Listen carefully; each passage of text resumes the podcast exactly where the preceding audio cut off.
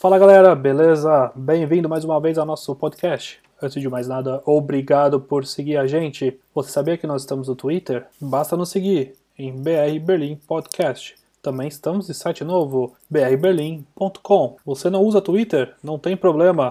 Basta procurar a gente no Instagram, no Facebook por BR Berlim Podcast. E agora vamos ao episódio do dia.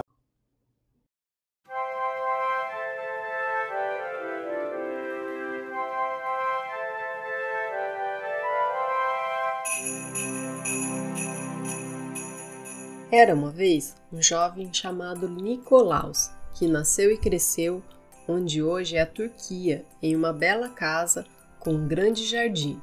Sua família era muito rica, mas seus pais morreram cedo, então ele costumava ficar sozinho e tinha o costume de andar muito pela cidade.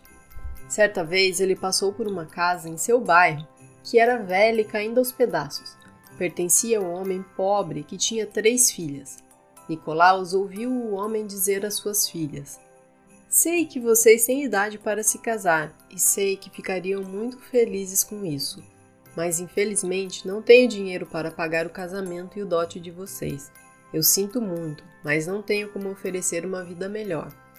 Então a filha mais nova disse: Pai, se você me vender como escrava, pelo menos minhas duas irmãs poderiam se casar. O pai ficou muito assustado.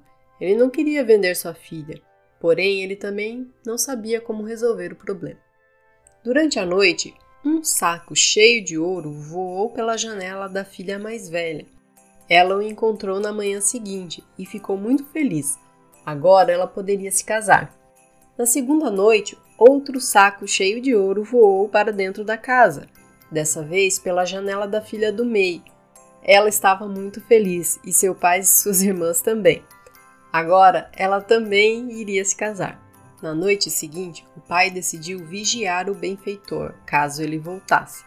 Ele ficou à espera, mas em algum momento ele ficou cansado que adormeceu.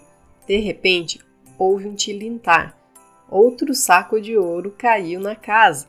O pai saiu correndo e pegou Nicolaus, o jovem rico, mas solitário da vizinhança. O pai agradeceu muito, muito, muito, muito mesmo, mas Nicolaus pediu-lhe que não contasse a ninguém. Na manhã seguinte, todos estavam felizes com a bolsa de ouro para a terceira filha. As filhas viveram uma vida feliz. Cada uma criou uma família e tiveram muitos filhos.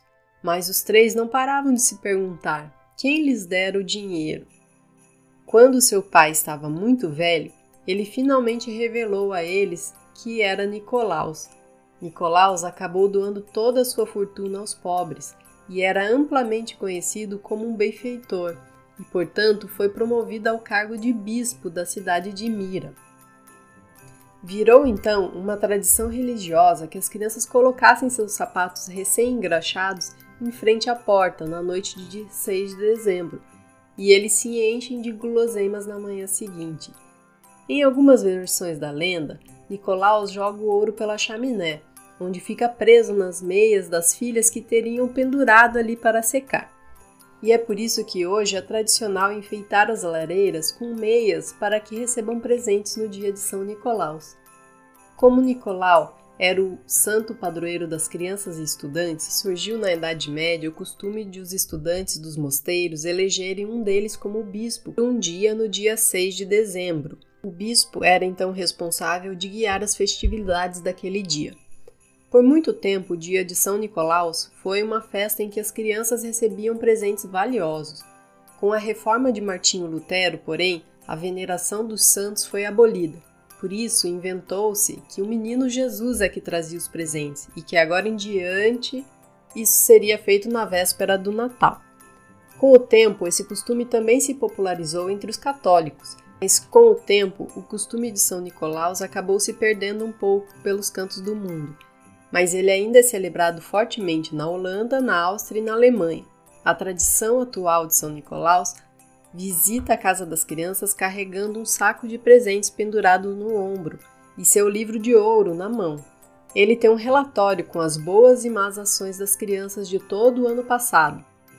Nicolaus os lê em voz alta e as crianças recebem elogios ou avisos que precisa ser melhorado antes de receber os presentes. Ele frequentemente aparece junto com um companheiro não tão legal assim. Ele é tipo um diabo acorrentado. Ele vem tirar satisfação com as crianças que não se comportaram bem durante o ano, e em casos extremos, ele leva as crianças más no saco. Cada região tem o seu nome para esse demônio amigo de Nicolaus.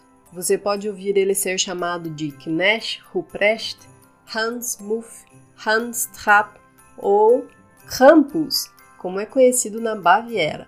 Mas basicamente ele é a versão alemão do Homem do Saco brasileiro. Na Holanda, o povo se opôs às mudanças de Lutero. A entrega de presentes lá ainda ocorre no dia de São Nicolau.